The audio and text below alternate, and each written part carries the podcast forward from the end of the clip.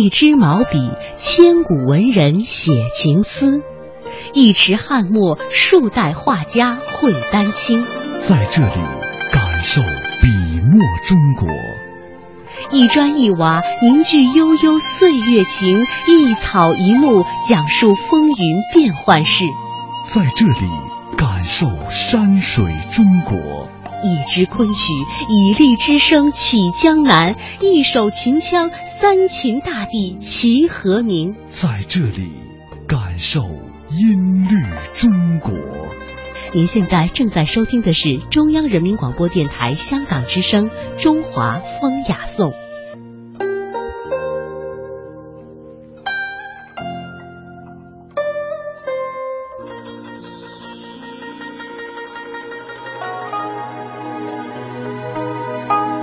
品中华文化精髓，颂华夏历代风雅。听众朋友，大家好，这里是中央人民广播电台香港之声《中华风雅颂》。在今天的节目当中呢，我们将和大家首先走入每日一问，和大家了解一下究竟什么是和亲呢？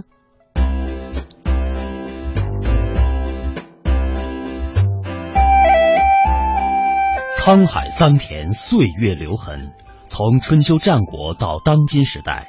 中华文化积淀着颗颗璀璨的精华，时代变迁，我们的表述方式发生了哪些变化？古与今都有哪些异同？每日一问。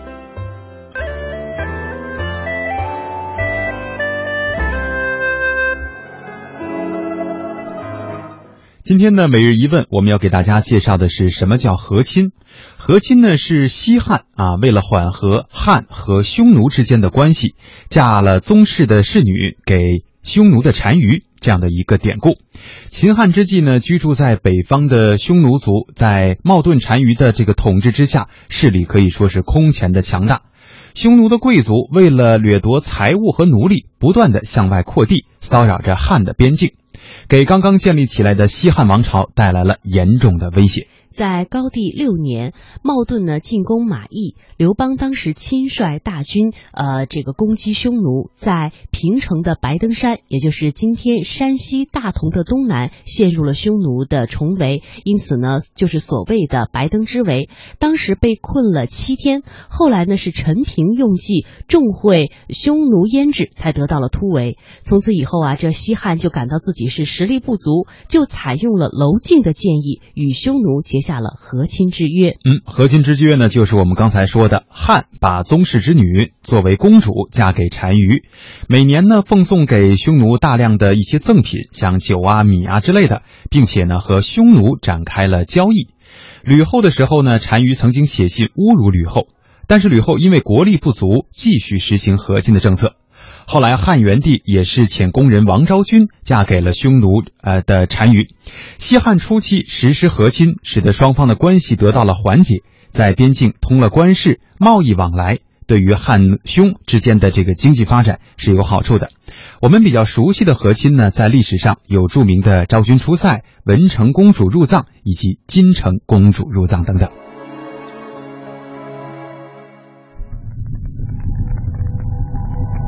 他们厚重，因为见证了岁月沧海桑田的变迁，见证了历史金戈铁马的呼啸。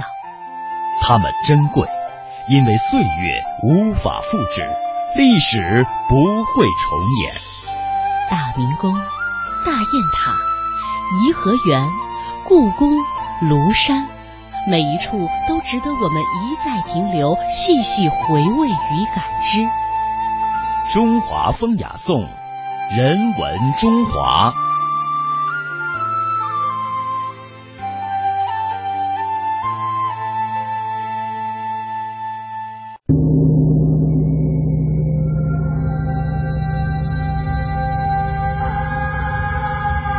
神奇壮美的青藏高原，雪峰环视，天高云淡。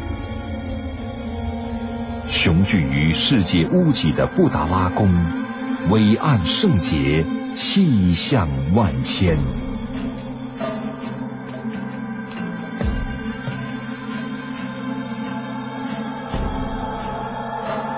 大慈大悲的观世音菩萨端坐其中，用他那平和的目光俯视着一千三百年来的红彩流云、沧海桑田。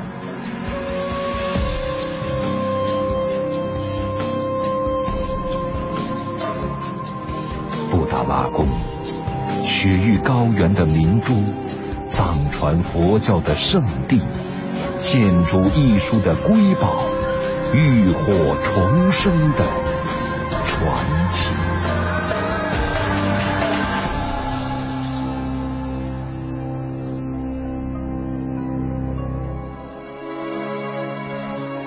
在接下来的时间呢，我们和大家一起来了解一下布达拉宫。布达拉宫呢，俗称是第二普陀山，它屹立在西藏首府拉萨区西北的红山上，是一座规模宏大的宫堡式的建筑群，建于公元七世纪的中期。布达拉宫究竟是为什么而建的？有一种说法是因为发展的需要，松赞干布为了巩固自己的政权，所以呢将统治的中心从山南泽当一带迁到了布达拉宫，又为了防守外来的侵略，于是呢就在拉萨红山上建造了红山宫。据说这是布达拉宫最早的称谓。当然，还有另外的一种说法，松赞干布呢为了迎娶大唐的文成公主，兴建了此宫。十七世纪重建之后呢，布达拉宫成为了历代达赖喇嘛的东宫居所，也是西藏政教合一的统治中心。整座宫殿具有鲜明的藏式风格，依山而建，气势宏伟。关于它的修建，其实第二种说法呀更为。流传，那么究竟是怎样的一个故事呢？首先，我们将听到的是一段电视剧《文成公主》的音频剪辑。我们首先来呃插播一个小小的片段。啊，公主，卑职明日就要回长安去了，你你一个人留在这儿了。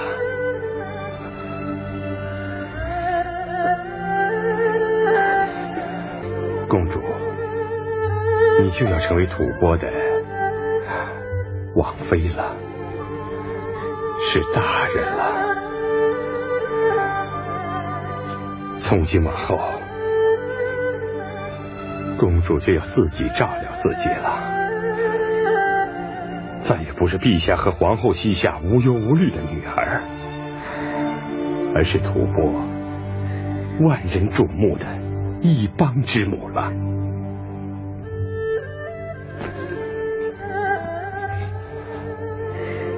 公主当自重，不要让陛下和皇后为你担心了啊！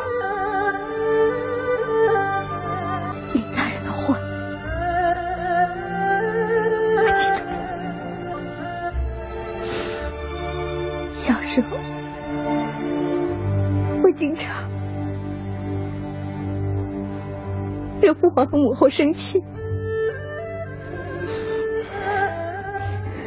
从今天开始，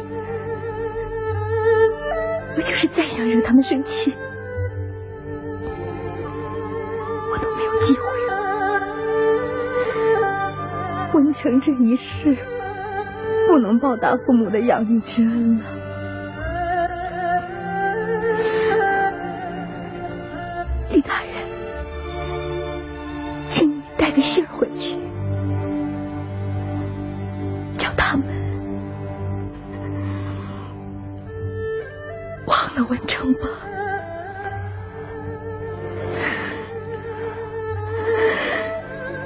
只要公主能和赞普和睦相处，只要公主能做一个吐蕃众望所归的好王妃，就是对父母最好的回报和孝敬。我想，他们一定会心满意足了。刚才大家所听到的是电视剧《文成公主》的一个片段剪辑。那接下来呢，我们就和大家一起来了解一下文成公主与松赞干布的故事。其实，在中国的历史上，有不少公主或者是宗室女下嫁的事例。其实是有两种情况的，一种呢是国力衰弱，以这个和亲来委曲求全；另外一种呢是国力强盛，威震四海，以和亲来安抚边远之邦，有一种赐婚的意味。前者有一种卑微。微之姿就是利用女性的美貌、柔媚和公主的身份来缓和战场上的冲突。后者呢，有一种趾高气昂、宣扬大国之姿，用亲戚关系来笼络、感化疆外野民这样的一种心态。是唐太宗时期呢，文成公主远远嫁吐蕃，就是后一种这种和亲的情况典范。吐蕃呢，就是现在的西藏地区啊。唐代以前和中土是没有来往的。据说吐蕃人是东晋末年南梁国王啊鲜卑人呃秃发利孤胡的这个利禄胡的后代，因为失国而辗转流到了就是流亡到了西藏高原。为了纪念祖先，他们以秃发为国号。后来呢，依据以音相信，改变成了叫吐蕃。吐蕃人呢，当时过着游牧为主的生活，饲养像牦牛、马或者是猪，有的也也种植这个青稞和荞麦。到了公元七世纪的时候啊，有一位非常杰出的领袖松赞干布，呃，他率领着这个军队，统一了青藏高原上许多的部落，建立了以罗歇城为中心的强盛的王国，也就是今日的拉萨。嗯，唐太宗贞观十二年，松赞干布率领吐蕃大军进攻大唐的边城松州，唐太。太宗治理之下的唐朝呢，正好是国富兵强，于是就派侯君集率领大军讨伐，呃，击败于吐蕃，在这个松州城下，松赞干布只好是俯首称臣，并且对于大唐的强盛真的是羡赞不已。他在上书谢罪的同时呢，还特别向唐王朝求婚。唐太宗经过了一番考虑，决定答应他的请求。于是，在宫中找了一个通晓诗书的宗室之女，封她为文成公主。这文成公主呢，原来是唐太宗一个远亲李姓侯王的女儿，人长得漂亮，自幼呢又饱读诗书。虽然她自己也对遥远的这个吐蕃心存疑虑，但是呢又充满了一种新奇的向往，因而也就应许了。经过了两个多月的准备，于贞观十五年，一支十分可观的送亲队伍，在礼部尚书的率领之下，就护送文成公主。前往吐蕃和亲。我们在之前听到的这段电视纪录片的剪辑呢，也就是这之后一段情景的描述。接下来我们再把话题说到布达拉宫上。布达拉宫呢是一座非常伟大的建筑，那它究竟伟大在何处呢？接下来通过音频我们继续来了解。这里是距离拉萨四十公里的墨竹工卡。相传公元七世纪。吐蕃王朝的第三十三代藏王松赞干布就出生在这里。松赞干布统一了藏地的各个部落，制定法律，确立度量衡，创造文字，并在拉萨河谷中心的红山上建造了有九百九十九间房屋的王宫。这所宫殿当时称为颇章马尔布赤子，意思是红山上的宝宫。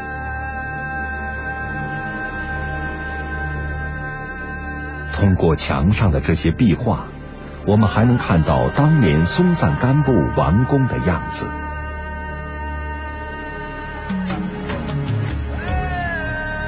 当年那所宫殿保存下来的，仅有法王洞。和观音殿。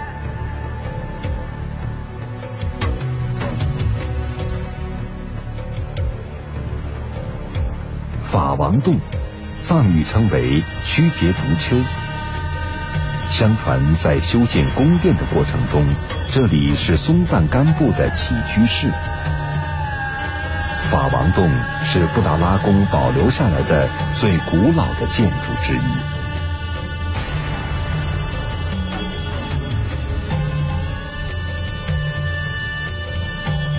里边保存有藏王松赞干布、唐文成公主和尼泊尔赤尊公主及其大臣们的塑像。这些塑像表情生动，体现藏式雕塑的特色。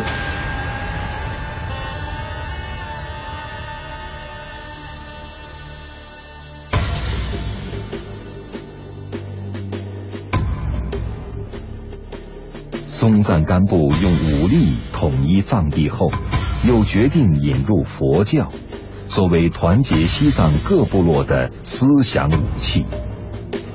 他首先从印度迎请来这尊名为“时间自在”的十一面观音像。这尊塑像其珍贵之处不在于雕刻工艺高超。据藏族史料记载，这尊雕像是在一棵檀香树内天然形成的。它今天的样子，是后人不断在上面刷金的结果。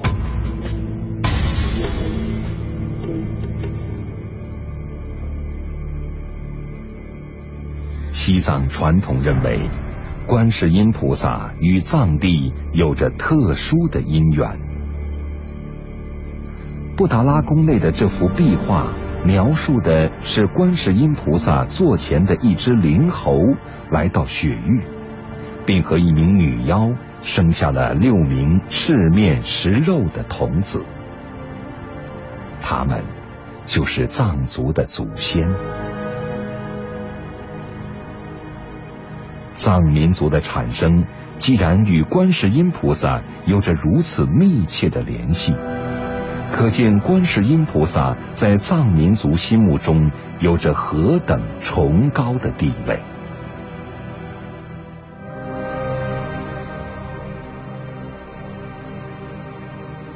松赞干布是观世音菩萨的化身，他所居住的宫殿。